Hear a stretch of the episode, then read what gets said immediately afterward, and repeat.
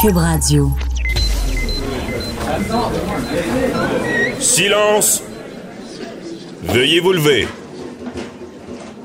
La Cour, présidée par l'honorable François-David Bernier, est déclarée ouverte. Entrez dans les coulisses de la justice. Écoutez, vous serez pas jugé. Ils appellent à la barre les acteurs de l'actualité. Oui, votre honneur. Avec François-David Bernier. Avec François-David Bernier. Avocat à la barre. Cube Radio. Bonjour, bienvenue à la seule émission à la radio d'actualité juridique, judiciaire et de sujets juridiques, judiciaires. Euh, pour vous, aujourd'hui, nous avons, euh, il y a Martin Bouchard, un spécialiste en intelligence artificielle, qui vient nous expliquer comment ça fonctionne. Ensuite de ça, Maître Jean-Paul Boilly. Euh, vous entendez un gouvernement minoritaire. Il y a eu les élections, on se rappelle, majoritaire. Qu'est-ce que ça veut vraiment dire exactement, l'implication légale? Il nous explique dans le détail. Euh, ensuite, on parle de cyber-intimidation avec Cathy Tétrault. Et oui, chez les jeunes, ça existe. Ça existe également euh, chez les plus vieux. On se demande, est-ce qu'on devrait réformer tout ça? Est-ce qu'il devrait avoir des nouvelles lois? Et pour finir, il y a Maître Sharon Otis qui nous parle d'un drame familial qui s'est déroulé euh, sous nos yeux cette semaine. Le père de famille qui tue ses enfants et euh, se, suicide par la suite. Ben, on apprend qu'il l'avait consulté neuf jours plus tôt. On se demande qu'est-ce qui se passe, comment ça on l'a échappé. Est-ce qu'il y a vraiment une Les problèmes mentaux, on le sait, c'est plus dur à détecter qu'une blessure, un problème physique. On en parle dans quelques instants. Restez là, votre émission commence maintenant. Vous écoutez. Avocat à la barre. L'intelligence artificielle. Euh, c'est quelque chose qu'on côtoie de plus en plus. Pensez à vos téléphones intelligents, euh, au Google Home qu'on lui demande, des choses. Et c'est une sorte de, de pensée artificielle des, avec des algorithmes. C'est assez complexe, euh, mais ça révolutionne notre monde et c'est pas fini, ça s'en vient. Dans le domaine juridique, judiciaire, ben, il y a des avocats qui se disent, on va-tu perdre notre job un jour? De plus en plus, il y a des logiciels qui permettent, exemple, de faire des avis juridiques, de, de puis ça remplace l'humain. Est-ce qu'on va perdre notre travail? Je crois pas, parce qu'il faut quelqu'un, d'après moi, qui va vérifier. Euh, si, on fait faire une recherche, mais il va falloir vérifier si ça se tient. Mais quand même, il y a des grands cabinets qui, utilisent de plus en plus ça. Et euh, ça va même, on a vu dans des films américains, ça va loin. Minority Report, on réussit à dire qui est un criminel d'avance. Très intéressant.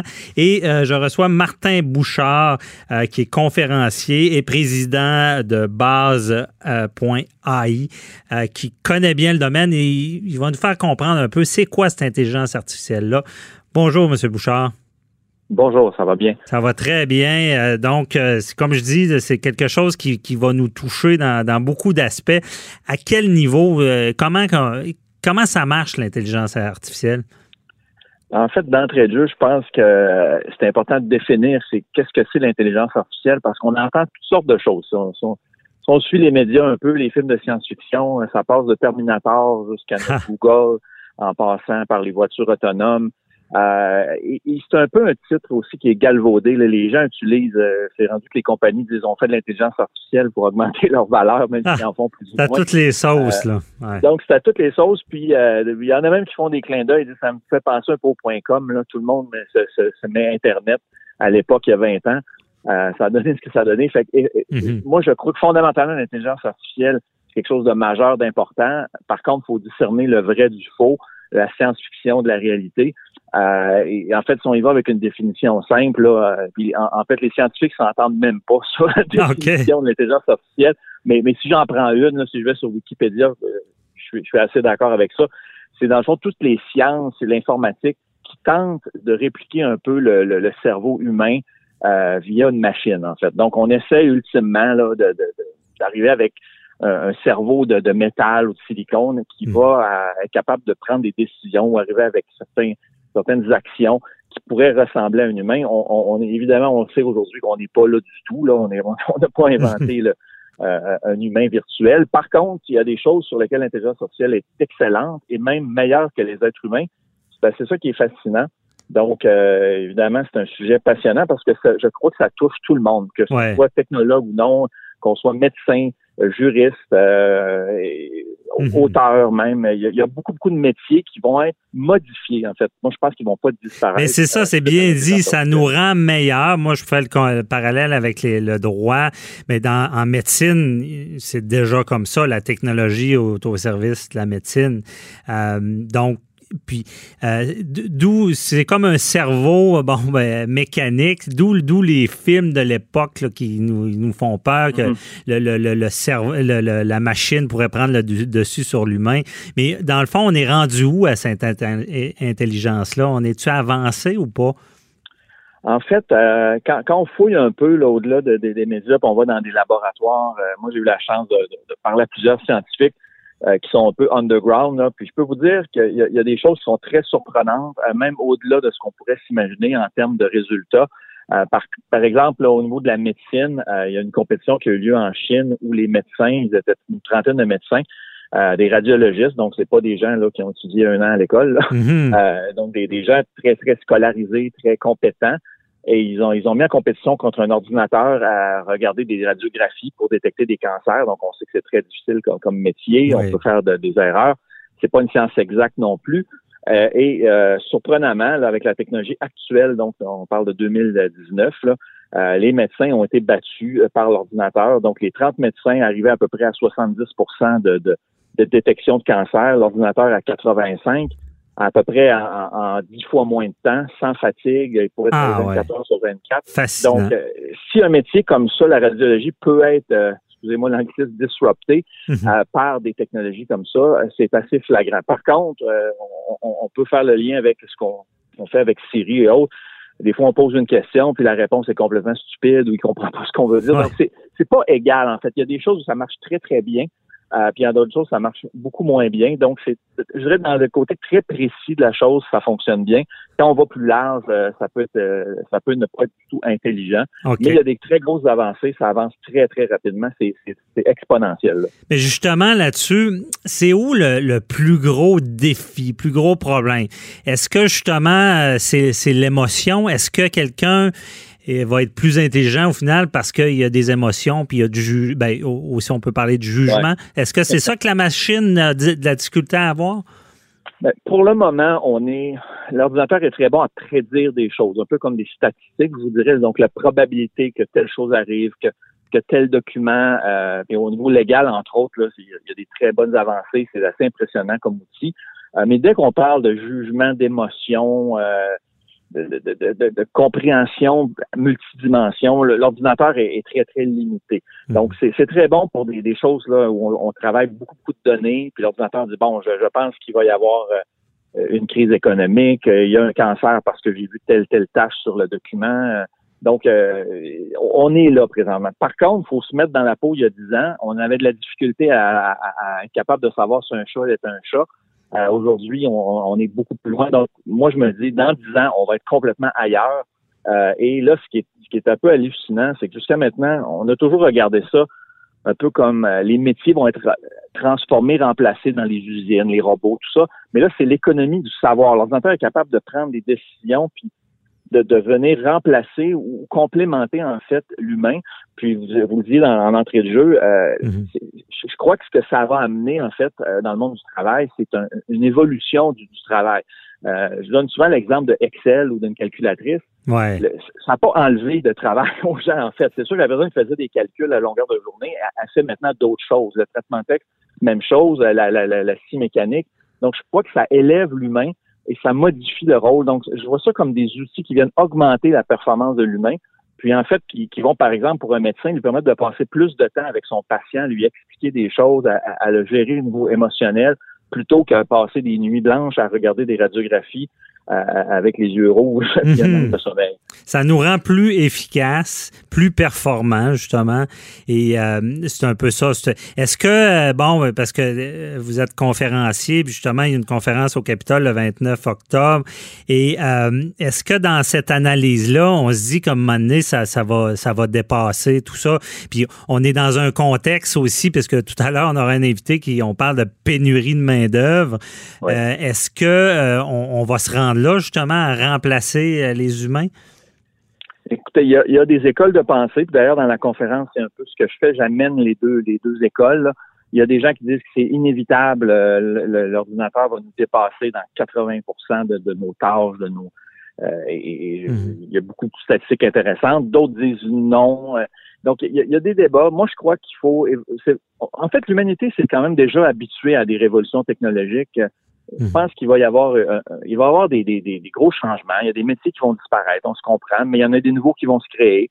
Euh, l'éthique, par exemple, l'intelligence artificielle, comment on juge si elle prend les bonnes décisions, est-ce qu'elle est raciste ou autre? Il y a eu des cas comme ça où des, CV ont été mal triés. en fait, ils n'ont pas été mal triés, mais ils ont l'ordinateur a appris d'humains et, et transposer des biais humains euh, au niveau de l'analyse. Donc, ça cause des problèmes. Donc, ça, donc, il y a des nouveaux métiers comme l'éthique, l'intelligence artificielle, éthicien, des, des choses comme ça. Moi, je vois ça d'un bon œil. En même temps, il faut contrôler ça parce que un, drone, par exemple, qui se promène dans le ciel puis qui détecte un, terroriste, il dit bon, je le tue. Qu'est-ce qu'un terroriste? Comment on, définit ça, Est-ce qu'il y a des, donc moi, je suis de l'école où il faut faire attention.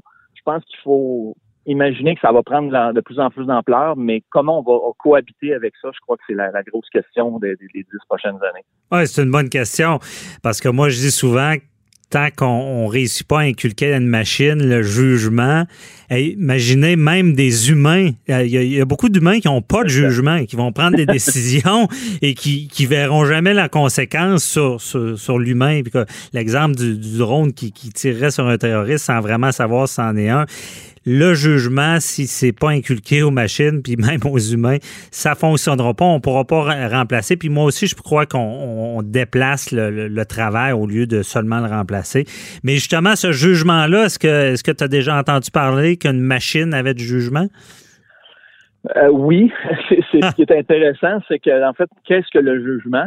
Euh, c'est, souvent l'ensemble d'expériences. Il y a une question de valeur aussi. On on a le dilemme, par exemple, de la voiture autonome qui est en train de, prévoir une collision, puis elle dit elle doit absolument euh, prendre une décision. Est-ce qu'elle tue le, le, conducteur, le passager de la voiture en l'envoyant dans le fossé? Est-ce qu'elle happe la petite famille avec le, bébé naissant ou mhm. elle frappe euh, la personne âgée? Donc, euh, ça amène des questions d'éthique, de jugement. Et, je peux vous dire qu'il y a des, des choses qui sont en train de se développer. C'est assez fascinant parce qu'en fait, ça nous ça nous amène à, nous poser une question, c'est qu'est-ce que le jugement, qu'est-ce que l'éthique, qu'est-ce que... Donc, c'est très euh, philosophique, en fait, toutes ces questions-là, parce que mhm. en les programmant, les ordinateurs, en les faisant, ça, ça nous fait réfléchir à dire, bon, mais l'être humain fait des erreurs, comme vous dites. Il y a beaucoup d'êtres humains qui ont peu de jugement ou, il y a des, des, cultures différentes de jugement. Il y a des, des, des, religions. Il y a toutes sortes de, choix. Là. Il y a pas on, le voit dans le droit avec les jurys, tout ça. C'est pas, c'est pas évident. C'est pas évident. Donc, comment on fait, comment on fait pour euh, amener ça à l'ordinateur? Euh, il y en a qui ont une école de pensée de dire on va le programmer pour qu'il y ait du jugement parce que ça se fait ultimement parce que nous, en, bout de ligne, on est des machines. Mhm. euh, ça prendra, ça prendra d'après moi une méchante base de données pour inculquer le jugement parce que vous l'avez bien dit aussi, c'est mélangé à de l'expérience, à, à, des valeurs, à des décisions. Donc, mais euh, je comprends que ça pourrait se faire, mais en tout cas, c'est euh, une bonne question ça a développé. Qu'est-ce que le jugement? Des fois, moi, en étant en droit ou dans bien des domaines, je me demande c'est quoi, puis je me demande si on l'a, s'il y a des gens qui l'ont appris jeune. Des fois, je me rends compte que non. Le gros bon sens, le jugement, c'est important. J'espère que nos machines auront ça un jour. Merci beaucoup, euh, Martin Bouchard, pour ces, ces, explications-là. Puis on invite les gens à aller vous voir euh, euh, mardi le 29 octobre au Capitole pour la conférence sur l'intelligence artificielle qui nous touche toutes maintenant. Merci, là, bonne journée. Merci. Au revoir. Bye bye.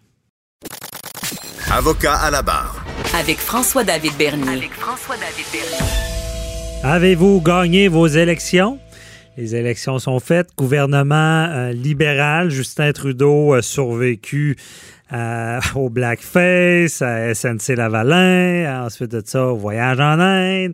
Bon, il a réussi. Le bloc est venu y mettre un peu le, des bâtons dans les roues, comme on dit, parce que ça n'avait pas été du bloc qui est revenu, qui a ressuscité des morts, ben euh, on aurait peut-être eu un gouvernement majoritaire.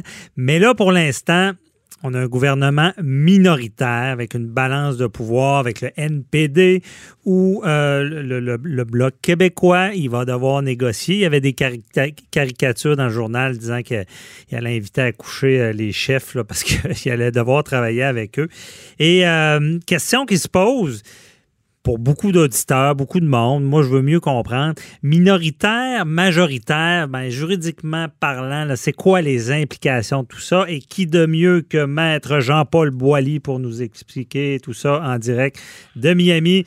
Bonjour, maître Boily. Oui, bonjour à tous. Effectivement, là, il va y avoir bien des chambres à coucher au cours des prochains mois qui vont, euh, qui vont, euh, qui vont avoir un travail à faire. Qu'un gouvernement minoritaire, il faut comprendre que il y a 338 députés au Canada. Alors, pour être majoritaire, ça en prend 170.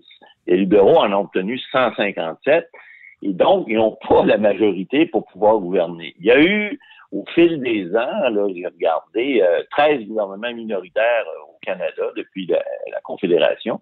Et ben, ils durent, ils durent pas plus que deux ans. En général, là, ça, ça, ça passez-moi l'expression, ça foire avant. Sauf que on a vu dans les années, dans les dernières années, euh, ça fait qu'en 2006 et en 2008, le gouvernement Harper a été deux fois élu de façon minoritaire et la deuxième fois a gouverné presque ben, un peu plus que deux ans. Pourquoi? Ben, il y a des jeux de politique qui se font, hein, parce que vous l'avez dit, euh, on va essayer de plaire à un pour, euh, pour, pour, être défait en chambre. Parce que le gouvernement minoritaire, il peut gouverner quand même, tant qu'il n'est pas défait, tant qu'il n'y a pas euh, de, de, de, de, motion, si on veut, de désaveu contre le gouvernement, ça c'est une des raisons, ou c'est une question budgétaire. Parce que juridiquement, on peut pas défaire un gouvernement juste sur une question, par exemple, de principe euh, euh, populaire ou, d'adoption d'un projet de loi qui n'a rien à voir avec le budget ou qui n'est pas un désaveu comme tel qu'on peut. Non, OK. Mais Matt Boily, je veux revenir à la base, qu'on entend de tout ça dans tous les médias, mais vous, je sais que vous allez être la meilleure personne pour l'expliquer. Ce désaveu-là, comment, tu sais, c'est bien beau, mais comment ça, ça se passe?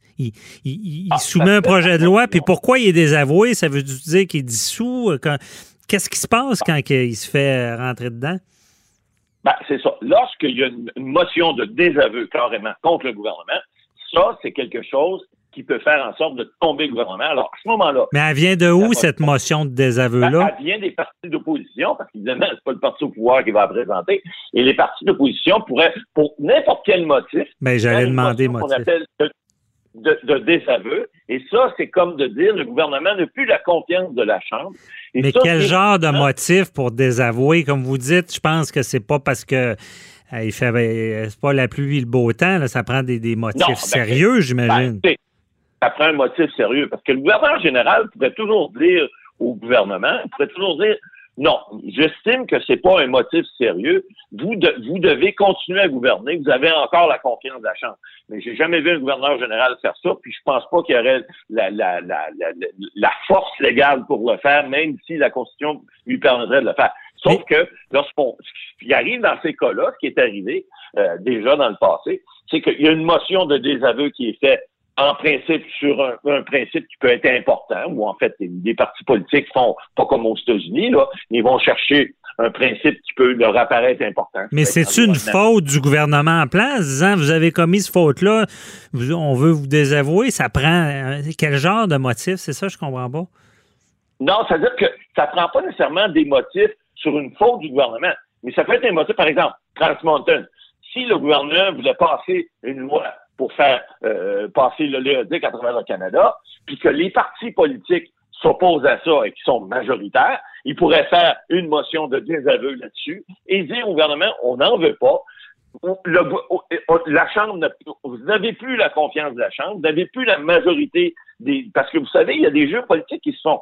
Les libéraux, ce qu'ils ont fait en 2006 et en 2008, pour que les conservateurs, parce qu'ils voulaient pas retourner en élection. Ils disaient, si on retourne en élection, on va perdre encore. Ça donne rien. Alors, dans ce temps-là, qu'est-ce qui se fait? Ben, il y a un jeu politique qui se fait. Les whips, ceux qui, qui représentent les partis politiques, qui sont, si on veut, les chefs de garde des votes des partis politiques. Alors, les whips, ils se parlent. Hein. Le libéral parle aux conservateurs, parle au NPD, parle au Bloc. Puis eux, ils vont décider ensemble parce qu'ils savent à un moment donné si un vote va passer ou pas passer. Des fois, ils peuvent se faire des petites surprises. Hein.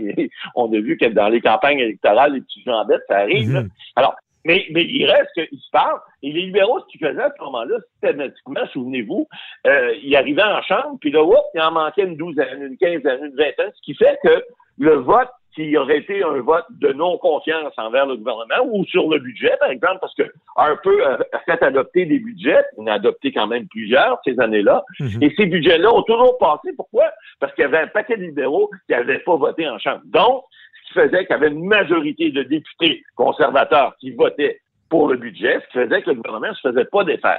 Alors, lorsque le, les... Donc, donc on n'approuvait pas, mais on s'abstenait. Et ça, ça ce jeu politique-là était présent parce que les partis de l'opposition n'étaient pas prêts à aller en élection. C'est ce que j'en comprends. Ben, il y, a, y, a, une game, il y a une lutte politique qui se joue, bien évidemment, parce que là, il y a des calculs qui se font.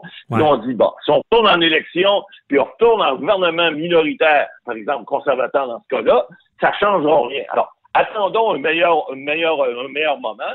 Et ce meilleur moment-là, il est venu en 2011, parce que là, Stephen Harper a constaté qu'il serait peut-être capable d'avoir un gouvernement majoritaire. Il a, joué la joute, il a dissous le gouvernement lui-même, il est allé voir le gouverneur général, puis il a passé majoritaire. Alors, il y a des joutes politiques qui se font comme ça. Tu n'es pas obligé de toujours te faire défaire. Tu peux aller voir le gouverneur général et dire, écoute, moi, je suis minoritaire, pense que je n'ai plus la confiance de la Chambre. Et puis, je vous demande de dissoudre le gouvernement et de, c'est son droit le plus légitime. Parce que souvenez-vous qu'avant qu'on fasse des élections à date fixe en 2008, le gouvernement va toujours fixer des élections lorsqu'il veut. Maintenant, ce sont des élections fixes. Mais lorsque le gouvernement est minoritaire, les élections peuvent avoir lieu en tout temps par une motion de non-confiance ou encore lorsque le, le, le, le, premier ministre décide qu'il n'a plus la confiance de la Chambre, il peut aller voir le gouverneur général et lui demander, le gouverneur général, je n'ai plus la confiance de la Chambre, je ne pense pas être capable de l'obtenir, donc je vous demande de dissoudre la Chambre et d'aller en élection. Et ça, bien évidemment, c'est des, jeux de politique. C'est des jeux de politique, je comprends bien. Parti au pouvoir, le se sent le vent d'un voile, on retourne, on veut être majoritaire. Mais répondant à mes questions, si les partis euh, de l'opposition se sentent prêts à aller en élection, ils vont trouver un moyen de, de, bloquer le gouvernement, de dire qu'il n'y a plus de ah, confiance. Peu importe ce qui est présenté, ils vont euh, trouver une façon de faire. C'est évident qu'un vote de non-confiance, ça peut être fait pas sur n'importe quoi, mais à peu près sur quelque chose qui est de moindrement sensible dans la population. C'est pas, c'est pas nécessairement une question de budget. Comme je vous expliquais, ça peut être autre chose. Mhm. Ça peut être, on vous a donné un exemple tantôt, ça peut être autre chose, ça peut être l'environnement aussi. Ça peut être euh, des, des, sujets qui sont de nature, par exemple, électorale, style de mode de scrutin. Ça peut être plein de choses qui sont pas euh, futile ni non plus dilatoire, comme on dit, mais c'est pas c'est pas nécessairement quelque chose de, de, de, par exemple le budget où ça c'est important ou, ou, des, ou, des, ou, des, choses qui peuvent être euh, euh, plus ou moins euh, futiles. Mais mais mais, mais c'est sûr qu'on va trouver quelque chose un peu comme un avocat dans un contrat, quand on vous demande, écoute, y a-t-il moyen de briser ce contrat-là? Amène-moi là, m'a trouvé une virgule en quelque part, m'a trouvé quelque chose, on va briser le contrat.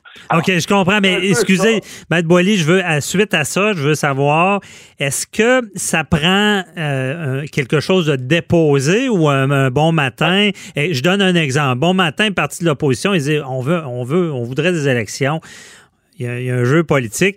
Puis on, essayait, on, servirait de la loi 21 disant que euh, Trudeau a déjà dit qu'il interviendrait, puis là, on n'est plus d'accord avec ça, puis qu'on essaierait de dissoudre le gouvernement. Ça peut-tu euh, tomber de nulle part ou ça prend un projet qui est bloqué?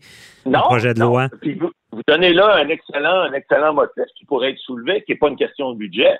La loi 21, effectivement, au Québec, ou encore euh, quelque chose en Alberta avec Jalen Kenney qui lui veut il veut il veut absolument que le pétrole passe. Bon, alors ça ça pourrait être des sujets. Puis ce qu'on fait à ce moment-là, c'est qu'on prépare une motion qu'on va présenter à la Chambre des communes, qui va être dûment lue par le président de la Chambre. Et puis là, le, les gens vont dire, sur cet aspect-là, on pense que le gouvernement, on a, la Chambre n'a plus la, confiance du gouvernement. On vous demande, Monsieur le Président, un vote. Et si ce vote-là, majoritairement, défait le gouvernement, puis là, évidemment, vous allez voir tous les députés de tous les qui sont prêts à l'élection, c'est sûr qu'ils vont tous être présents. Puis là, ils vont tous voter en faveur de la motion, qui va défendre le gouvernement, puis on va retourner en élection. C'est comme ça que fonctionne la démocratie ici au Canada, puis dans bien des pays, évidemment, c'est comme ça aussi. Mhm. Mais il faut avoir la confiance de la Chambre. Là où il y a, là où il y a une différence importante, vous savez, il y a des pays comme l'Italie, vous voyez des changements de gouvernement aux six mois, des fois, ou aux ans ou aux années, parce qu'ils ont plusieurs petits partis qui essayent de gouverner en coalition. Or, ici au Canada, on n'a à peu près jamais vu ça. On a vu ça dans le temps de Borden, dans le temps de la Première Guerre mondiale, parce qu'il fallait soutenir les efforts de guerre mais des, des, gouvernements de coalition, on n'en a pas à peu près vu ici. C'est pas impossible que ça puisse arriver. Mais encore là, c'est très délicat parce que si tu fais plaisir à un, tu fais pas plaisir à l'autre. À un moment donné, tu fais pas plaisir à l'autre, puis tu fais plaisir à un, il, la chicane va pogner, puis ça, ça marchera pas plus. Alors, c'est très difficile. On va suivre ça avec attention et honnêtement, avec vos explications, on comprendra mieux le jeu politique en arrière. Merci beaucoup, euh, Maître Boily, euh, pour ces éclaircissements. On se reparle demain pour un autre sujet. Bonne journée. Bye-bye. Avocat à la barre. Alors, je procède à la lecture du verdict. Avec François-David Bernier. Les meilleures plaidoiries que vous entendrez. Cube Radio. Doit-on légiférer la liberté d'expression? À cette phrase-là, je dois des droits d'auteur parce que je suis avec Cathy Tétrault, euh, euh, directrice du centre CyberAide que tout le monde connaît. On parle de cyber-intimidation. Et euh, cette phrase-là choque. Euh, vous allez dire, on en parle toujours de la cyber-intimidation, mais on, en parle même peut-être même pas assez avec le dommage que ça peut causer. différentes infractions qui sont commises ben, par les jeunes sur le Facebook. Je dis jeunes bizarre parce que il y a des adultes aussi qui sont pas reposants sur le Facebook puis qui écrivent euh, des méchancetés. Mais on se dit tout le temps, hein, c'est-tu criminel? C'est-tu la liberté d'expression? Coudon, il peut vraiment dire ça. D'autres vont dire, voyons, la liberté, on doit, doit rien censurer, sinon on, porte atteinte à la charte. Bonjour, euh, Cathy. Bonjour. Merci d'être là. Euh, donc, c'est un bon sujet. On en parle souvent.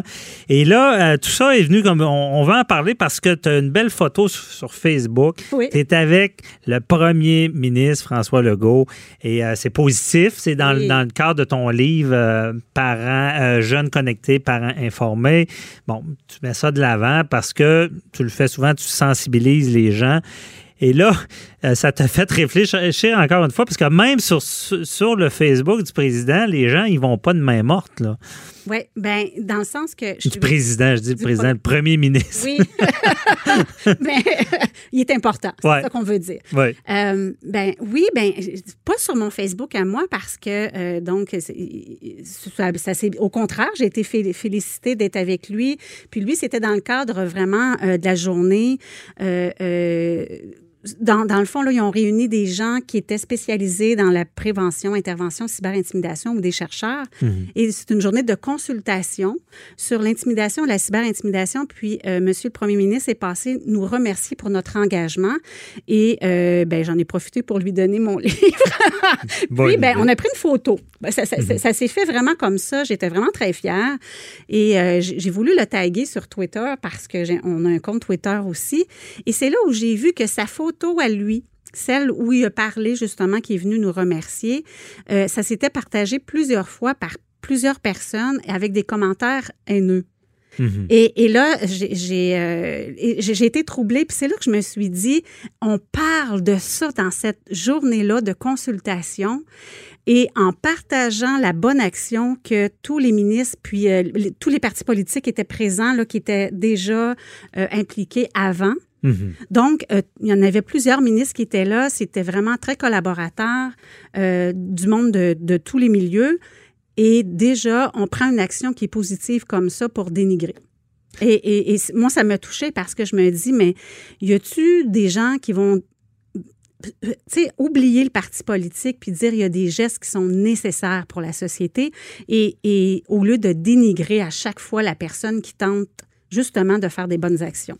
Bien, ça nous fait nous poser beaucoup de questions. Puis comme je dis, on en voit, on a vu des accusations dans le domaine parce que, bon, une panoplie d'infractions qui peuvent être commises, soit avec les jeunes comme avec les adultes, menaces, euh, on le disait avant l'entrevue, euh, harcèlement criminel, on est allé sur le, le euh, diffamatoire. Euh, je vais l'expliquer ben, rapidement. Permets-moi, je vais expliquer. Bon, harcèlement criminel, euh, t'écris quelque chose qui laisse craindre à l'autre personne pour sa sécurité. Ensuite de ça, ben, des menaces. On s'entend que la menace, c'est encore une fois que la personne craint pour sa sécurité par des propos d'une personne. La menace peut être faite à la personne concernée ou à un, proche ou d'autres personnes. Bon. Et euh, le libelle diffamatoire, c'est pas c'est moins utilisé. Ben, c'est pas beaucoup utilisé, le libelle diffamatoire, mais c'est tellement réel parce que ça prend une publication. Et pendant longtemps, on se disait publication égale euh, journal. Mais non, publication, c'est sur Facebook aussi. Puis une publication là, qui est mensongère, là, puis qui, atteint la, dignité de la personne sur laquelle on, émet des mensonges. C'est criminel. Ça se fait beaucoup sur Facebook. Mais là, on se demande toujours et où la ligne. Et euh, on voit que c'est pas seulement les, les jeunes, mais avec les jeunes, on le voit beaucoup, ça. Tu as eu des formations même. Oui, c'est ça. Ben, tu sais, juste on reprend le libelle diffamatoire pour que les jeunes comprennent bien que sont responsables quand même de ce qu'ils écrivent. Ben, le, policier dans les écoles qui va passer, j'ai assisté à son atelier, c'était très bien expliqué. Le libelle diffamatoire, c'est tu mets de l'information qui n'est pas pertinente puis qui peut détruire la réputation de la personne, sa dignité, qui atteint à sa dignité. Ben avec les. Ouais, vas-y avec un Oui, l'exemple qu'il donnait, par exemple, c'était si tu vas dans un dépanneur puis tu trouves que le dépanneur vend vraiment beaucoup trop cher, tu informes les gens sur Facebook, par exemple, euh, c'est correct parce que c'est de la bonne information. Mais le même monsieur qui travaille au dépanneur, lui, sent, par exemple, il est gros puis il sent pas bon. OK? Mhm. Là, tu mets ça aussi sur Facebook. Là, tu dénigres la, personne, son physique, tu donnes, l'information qui n'est pas pertinente au public et tu atteins la réputation de la personne. C'est vraiment deux choses très distinctes. Puis ça, ça fait penser aux jeunes que le libelle diffamatoire, tout ce que vous écrivez, là, ça peut atteindre, ça peut il peut avoir des possibles accusations à partir de 12 ans. On mhm. dit toujours possible. Mais on a, tu sais, l'exemple aussi euh, typique, c'est parce que, bon, dans notre société, les femmes, on est toutes égales, mais des fois, il y a certains stéréotypes, préjugés.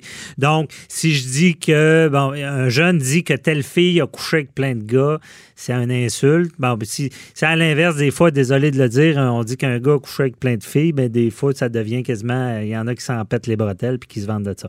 Donc, il y a un peu, il faut pas faire abstraction de la, de, de, de, certaines réalités. Puis, euh, d'après ce que tu as vu, est-ce que euh, euh, quelqu'un qui dit que telle fille a eu couché avec plein de gars, c'est ça. Là, ça va aller l'atteindre dans son intégrité puis dans tout. Mais, c'est spécial que, que, vous en parlez. Parce ah. que j'ai sorti un atelier la semaine passée sur ça. Ça s'appelle le slot shaming. C'est mhm. une forme de cyberintimidation qui est fait sur la réputation de la jeune fille suite à des comportements qui sont jugés inacceptables. Ouais. OK? Donc, euh, la jeune fille, par exemple, elle va partager des photos en croyant qu'elles ne seront pas distribuées à son ex-amoureux. Donc, et là, euh, les gens vont la juger parce que justement, là, on dit, ben pourquoi tu as fait ça? Tu es une fille facile. Et ça, ça devient, on brise la réputation et ça devient vraiment euh, par rapport à son apparence, par rapport à ses comportements sexuels. Les filles sont beaucoup plus jugées que les garçons. Il y a des garçons qui vont être jugés aussi, mais, mais vous avez tout à fait raison, c'est ça qui se passe. Et il y a une perception, il y a une façon de penser qui euh, va teinter aussi les propos de tout le monde. Oui, mais c'est presque ça le ben, Malheureusement, je pense pas que ça passerait, le procureur accuserait pour ça, mais dans la définition, c'est quasiment du, c'est, du libelle diffamatoire. Mais là, rien qu'à en parler, ça me donne encore, j'ai mal à la tête. Je me dis, c'est quoi la solution? On pourra pas, pourra pas accuser le jeune d'avoir tenu ces propos-là. On va-tu jusque-là de, que ça soit criminel, ce genre d'insultes-là entre jeunes? ben, écoutez, je viens de sortir ça, je viens de faire des liens comme ça. Vous êtes, euh, c'est la première fois que j'en parle en public, mm-hmm. de toute façon. Alors, je ne détiens pas la vérité sur ça. Ce que je peux dire, par contre, c'est que la façon d'intervenir, ça va être justement de faire réaliser euh, aux jeunes qui ont partagé des mots haineux, hein, des, euh, le libelle diffamatoire, sur les conséquences qu'ils ont faites sur la vie de la victime. Et, et si, si ça s'était arrivé à toi, ta sœur ou à quelqu'un d'autre, donc développer l'empathie, mais est-ce qu'il va y avoir des accusations sur un geste qui a été fait? C'est pousser un peu la patente. tu sais. Ouais.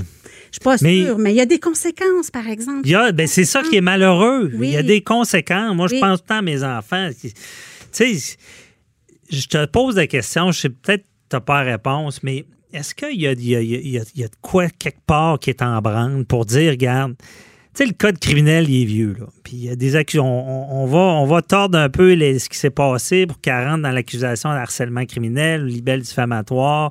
Euh, puis ben, il y, y a quand même des nouveaux articles comme le partage euh, d'une photo intime sans Oui. le consentement. Bon, déjà là, on s'était ajusté avec cet article-là. Oui. Y a-tu des discussions d'arriver puis de prendre le code? là? parce qu'avec le, le Far West euh, des, des médias sociaux, puis de Facebook, puis tout ça, puis de s'asseoir en justice, je sais pas si la ministre Lebel y a pensé, puis de faire page blanche côté web, puis d'essayer d'identifier les vrais problèmes, comment les gérer, puis qu'on ait les bonnes accusations pour cibler les, les- les- les bons crimes. Là. Bien écoutez, ça a déjà été tenté dans l'autre partie et ça n'avait pas passé. C'était le projet de loi 59 OK? qui euh, voulait euh, vraiment légiférer les discours haineux Mhm. et, et des choses comme ça. Sur le web, entre Sur le autres. web, oui, oui, Ouais. justement, parce que, et euh, il y a d'autres partis qui se sont opposés en disant, bien écoutez, là, c'est parce que quand on veut dénoncer quelque chose de politique, on ne pourra plus le faire, puis là, bon, là, ça n'a ça pas, ça a pas passé.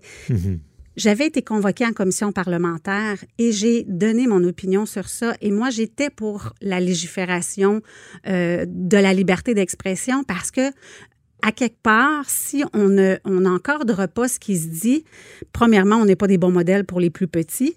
Ouais. Puis deuxièmement, on peut causer, causer des dommages collatéraux vr- vraiment beaucoup plus grands. OK? Je vous donne un exemple. Dans ce temps-là, j'avais donné euh, l'exemple de M. Barrette. Euh, on avait vraiment fait de tout, là, même des sketchs sur son apparence. Et j'avais trouvé ça tellement grave parce que j'avais pensé à sa famille, à ses enfants, à ses amis. Et j'avais pensé à, tu sais, nonobstant le, le parti, non- nonobstant les décisions qui sont prises, Ouais. c'est un humain avec un entourage humain. Et, et juste à penser à ça, on dit, ben oui, il faut, franchement, il faut, faut encadrer ce qui se dit. À quelque part, euh, si, si ça sert à la population, on, on peut en parler, mais on ne peut pas dénigrer ou rire de quelqu'un. Et c'est là où la ligne, elle est très mince. Oui, puis je pense qu'il va, il va falloir euh, redéfinir, redessiner les lignes euh, éventuellement avec tout. on dira ce qu'on veut, mais surtout, je vais le dire en criminel, là, le, le web, c'est, ça reste du nouveau. Là, Exactement. on s'adapte, on, s'a- on s'ajuste.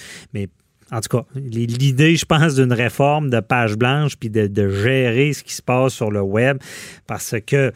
Tu sais, je veux dire, tu vas dans la rue, tu te fais agresser, tu as des conséquences, puis euh, euh, heureusement, on, on pourra accuser des. Mais sur le web, tu as des conséquences. Quand je pense à, une- à une jeune fille que sa- photo est partagée dans le monde entier, tu sais, je veux dire, si ça, c'est pas une conséquence, c'est quoi? Puis si- puis que les jeunes comprennent pas que c'est criminel, sais, il va falloir, il va réajuster le tir. Parce qu'autant qu'on veut punir quelqu'un qui agresse un autre dans la rue, il va falloir punir le monde qui agresse sur euh, les médias sociaux. Mais l'affaire, c'est qu'il n'y a pas eu de mode d'emploi sur les comportements à adopter. Non. Le civisme sur le web. Et là, ce qu'on est en train de faire, c'est de dire écoute, tu n'as pas le droit de menacer dans la rue. Pourquoi tu menaces sur Internet? Tu n'as pas le droit de montrer tes fesses à n'importe qui euh, comme ça. Pourquoi tu les mets sur. Ben, tu sais, en- ceux qui envoient des photos sans qu'on leur en demande, là, je parle. Ouais. là? Mais c'est ça. Je vais, je vais finir avec cette phrase. Euh, Cathy, c'est bien plus facile menacer quelqu'un dans le confort de son salon avec ses pantoufles et sa robe de chambre que sortir dans la rue. Tu sais, comment? Bon, c'est pour ça qu'ils font ris, ça tant que drôle, ça sur le web. C'est pas drôle.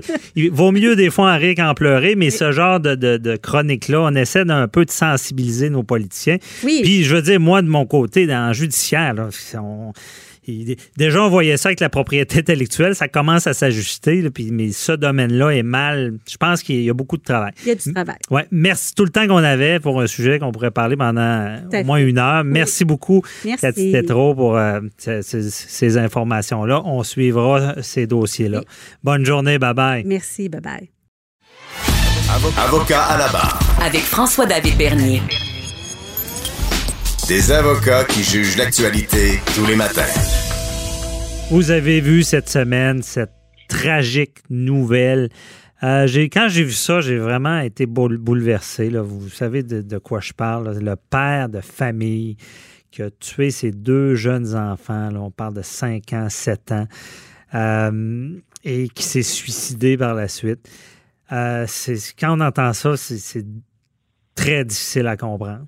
Et c'est là qu'on voit qu'il peut y avoir chez des gens une détresse humaine profonde problème de santé mentale, est-ce que l'alcool, la drogue, on se pose des questions dans ce temps-là, beaucoup de questions. Euh, parce qu'on s'entend, c'est pas un, un meurtre, c'est ses enfants. Il est là pour les protéger. Euh, j'ai entendu euh, dans les médias des psychiatres, psychologues qui disaient ben il voulait peut-être les amener avec lui. Il y a beaucoup de théories. Mais là, ce qui choque encore plus dans le dossier, on en parle souvent, puis on ne peut pas prévoir ces drames-là, mais quand même, on voit que le père avait été hospitalisé euh, neuf jours avant la, tragédie. Bon. Déjà, c'est quelqu'un, je ne sais pas, je l'ai dit, qui était en, instance de divorce. Euh, c'est pas facile, beaucoup de problèmes, mais on, voit qu'il était allé à l'hôpital, ça allait pas bien on le laisse ressortir, le pire arrive. Et j'ai déjà eu des témoignages de gens qui m'appelaient, qui disaient ben, j'ai un membre de, la famille qui, qui euh, on sait que ça va pas bien, là, puis on, l'envoie à l'hôpital, puis il reste pas, puis il laisse sortir. Il n'y a pas de moyen de le soigner. Et c'est tout le temps un questionnement qu'on a. On en parle avec euh, Maître Sharon Otis qui est avec nous. Bonjour, euh, Maître Otis. Oui, bonjour, Maître François David. Maître Otis, euh, vous faites du droit familial.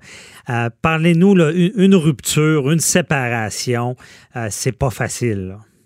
Ben, c'est certain que il n'y a pas une personne qui réagit de la même façon il n'y a pas un couple là, qui avait la même dynamique là, avant la séparation. Donc, c'est certain que pour pour pour plusieurs, le divorce il y en a qui sont rendus à un point où est-ce qu'ils sont quasiment contents, vous comprenez, d'avoir une deuxième chance et de pouvoir recommencer à nouveau une nouvelle histoire. Hmm. Et il y a ceux, comme on a vu justement dans cette situation-là, précisément, où est-ce que euh, ce qu'on a dit, qu'on, en tout cas tout le monde, ce qui a été rapporté, c'est que euh, Madame avait l'intention de divorcer dans, dans le cas présent. Et c'est sûr que le divorce, l'annonce d'un divorce pour une personne, euh, des fois, ça, ça peut être vraiment tragique et ça peut être la, la, la, comme si le, le, monde s'effondrait, vous comprenez, sous les pieds. On parle d'une famille, des fois, on, on, on, on dit que l'éclatement d'une famille, là, c'est un deuil en soi. Il mmh. n'y euh, a pas personne qui vit un deuil de la même façon. Euh, ce que j'en ai compris, c'est que, bon, il avait été, euh, il avait été euh, hospitalisé pour une intoxication. On voulait mettre fin à ses jours. On parle d'intoxication. Mais on va en venir à l'intoxication, mais pour finir avec le divorce, c'est ça. C'est vraiment.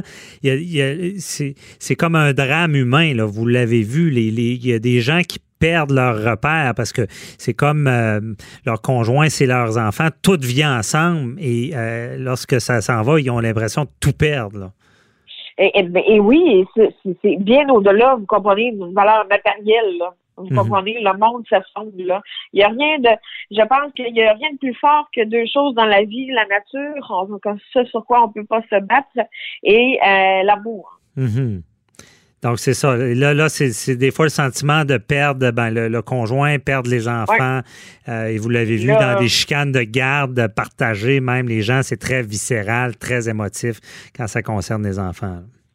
Ben oui, puis surtout, euh, dans ce cas-là, euh, lors du premier événement, monsieur s'était intoxiqué seul, n'avait pas touché aux enfants, vous comprenez? Mhm. Et lors de la deuxième tentative, ben là, il s'est pas raté, euh, le 22 octobre dernier, Là, euh, les enfants y ont passé également, ont perdu la vie, là, et on parle de mutilerie, là. Mhm. Donc, vous comprenez que euh, si on revient à la problématique d'intoxication, euh, ben, d'intoxication, mais parlons-en, la problématique de que quelqu'un, je veux dire, si dans notre société, je pense qu'il y a un tabou pour la, santé mentale. Quelqu'un qui se casse la jambe, il a l'os sorti de la jambe, mais on ne le laissera pas sortir. Euh, on va le soigner, un, puis il sortira pas de l'hôpital tant que sa sécurité n'est pas en jeu ou celle des autres. Je veux dire, mais on dirait que quand c'est la maladie mentale, euh, on, sait moins comment réagir, puis des drames comme ça peuvent arriver. Comment ça, il est sorti de, l'hôpital suite à, avoir consulté? Ben, ce qu'on dit, c'est que euh, lorsque monsieur, euh, oui, il était euh, turbulent dans la dans l'ambulance, etc., mais lorsqu'ils ont qu'ils ont libéré monsieur, pas libéré, mais lui ont donné, donné son congé de l'hôpital, à ce moment-là, monsieur n'avait pas d'intention suicidaire. OK? Donc et que ça allait bien. certains ont, ont rapporté qu'il aurait été peut-être entre deux entre deux eaux, c'est-à-dire que entre l'hôpital, le, centre de, de, de, crise, on peut dire ça comme ça, hmm. et le, le, suivi d'un médecin régulier. Mais euh, c'est certain là que euh, pour sortir quelqu'un euh, de l'hôpital, il faut que le médecin regarde si cette personne-là a des chances d'atteindre à sa vie ou à, ou à la personne ou à une autre personne, à la vie d'autrui, vous comprenez? Oui, parce qu'il y, y, a des règles aussi, parce qu'on peut pas, un, forcer quelqu'un à être interné ou à se faire soigner. Et euh, également, ben, c'est ça, on essaie de faire pour le mieux. C'est quoi la règle? Donc, c'est 24 heures, 48 heures? Non. C'est 72 heures. OK, donc, 72 heures. donc, une personne qui rentre en état de crise avec, euh, avec des idées suicidaires ou une intoxication comme ça dans le but de mettre fin à ses jours, euh, l'hôpital peut conserver sans autorisation du tribunal et sans l'autorisation du patient, vous comprenez, mhm. le, euh, la personne qui arrive en état de détresse. Dans un deux Pendant 72 heures, là, on peut dire tu ne sors pas. C'est es, dangereux, tu ne sors pas. C'est ça, sans autorisation. Ouais. Maintenant, lorsqu'il y a, euh, après, au bout de 72 heures, mhm. à ce moment-là, c'est les contentieux de, euh, c'est-à-dire les avocats des CIUS euh, et ou des centres hospitaliers qui vont qui vont présenter une demande Mhm. en disant une demande, et c'est toujours une demande d'évaluation psychiatrique, OK? Donc, euh, si le tribunal le permet, il y a une évaluation psychiatrique qui est faite par un psychiatre et il y en a une seconde qui est faite. Faut que vous sachiez une chose, par contre, c'est que euh, le tribunal n'est pas lié par, euh, il n'est pas obligé, vous comprenez, d'aller dans cette voie-là, dans la voie des deux experts, des, ben, des deux médecins qui se sont prononcés sur l'état, la capacité mentale d'un individu. Mhm. Donc, il, va, il peut entendre l'individu en question qui veut euh, retrouver sa liberté. Là, et il peut y donner raison. Et oui, parce que la, personne peut euh, bien évidemment contester. Donc, quelqu'un qui cache bien son jeu, qui, qui, qui, a des idées suicidaires, mais qui comprend que s'il en parle, il va rester interné, il peut, il peut dire qu'il n'y en a pas et euh, commettre le ben, geste par la suite. Ben, Assurément, parce qu'en plus, c'est une maladie qui, qui, qui, est impalpable, comme vous le disiez tout à l'heure. Tu sais, mhm. c'est pas visible à l'œil nu, vous comprenez? On peut voir des, des signes de, de, détresse physique comme être cerné, pleurer, etc. Mais tu sais, sinon, c'est très difficile, là, vous comprenez, de savoir mhm. et de pouvoir quantifier euh, jusqu'à quelle gravité, quelle est le, la, gravité de, de, du cas de la de l'état, ouais de l'état euh, psychologique. Là, hein. mhm.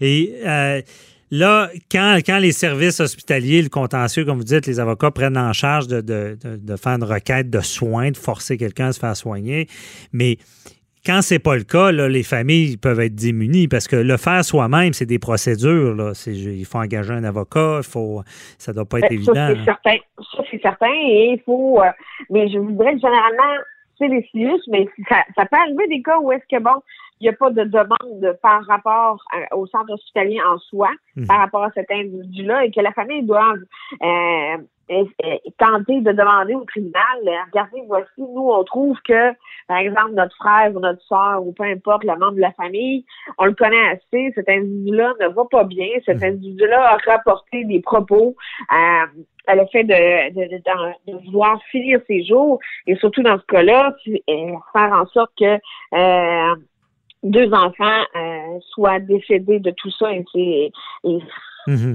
c'est ça la tragédie. Vous comprenez? Il faut penser à la mère présentement. Si le père était peut-être en mauvais état euh, psychologique, assurément que, euh, comme il s'était répertorié, la mère a subi un choc violent. Elle est présentement hospitalisée. Là, elle était hospitalisée à tout le moins là mhm. cette semaine. Donc, c'est non, c'est vraiment euh, un drame, là. on le dira jamais assez. Mais ça nous rappelle qu'il y a, y a peut-être des, des, choses à vérifier du côté euh, pour soigner quelqu'un qui a besoin d'aide. Ben, moi, tout le monde qui n'ait pas de, de, période tampon ou qui est, euh, vous comprenez, hein, parce que ce, que je lisais sur la littérature, c'est que une personne qui est sortie, euh, qui est de, de, l'hôpital suite, que ce soit à, il est allé volontairement que ce soit par une demande d'intervention, mm. d'intervention, à ce moment-là, une fois que la personne est sortie, ce qu'on dit, c'est qu'une personne qui est sortie est pas est, est, réticente et n'est pas euh, ça n'est pas son premier réflexe d'appeler à l'hôpital et d'avoir un suivi avec l'équipe qui l'ont qui l'ont soigné directement, vous comprenez, hmm. pour dire je vais pas mieux, je vais pas euh, ma situation ne s'améliore pas. C'est un bon point. Est-ce qu'il y a des, vraiment des suivis là? Hmm. Ben, ce qu'on voit, c'est que dans ce cas-là, il y aurait eu une période entre euh, l'évaluation ou la sortie de monsieur de l'hôpital et euh, le médecin traitant ou le vous comprenez, euh, mhm. avant qu'on mette en branle c'est ça. Dit, encore là, on n'est pas aussi efficace avec la maladie mentale, les problèmes mentaux que ce, qui est physique. Ça, c'est clairement le cas. En tout cas, Maître Otis, merci beaucoup euh, de nous avoir éclairé dans ce dossier-là. Mais c'est sûr que c'est une question qu'on se pose. Il va falloir améliorer ça pour qu'on on soigne ces gens-là. On ne peut pas tout éviter, mais quand même, ça choque de voir que cette personne-là avait consulté avant. Merci beaucoup et bonne journée. Ça fait plaisir. Merci. Au revoir. Merci. Bye-bye. Cube Radio.